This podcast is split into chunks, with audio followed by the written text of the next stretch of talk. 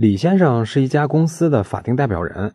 最近，李先生想让公司向银行贷款八百五十二万，用于扩大生产。但是，李先生的提议在股东会上没有通过。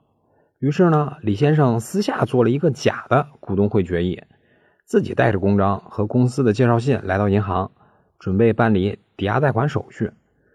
银行审查了股东会决议后呢，感觉这份决议有问题。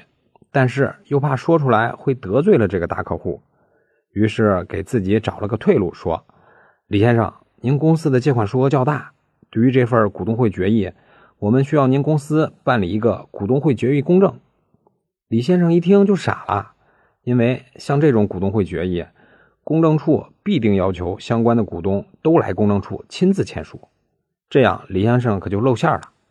所以和您做个总结。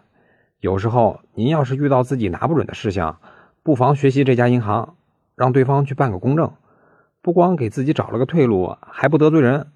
以上就是今天的音频，供您参考。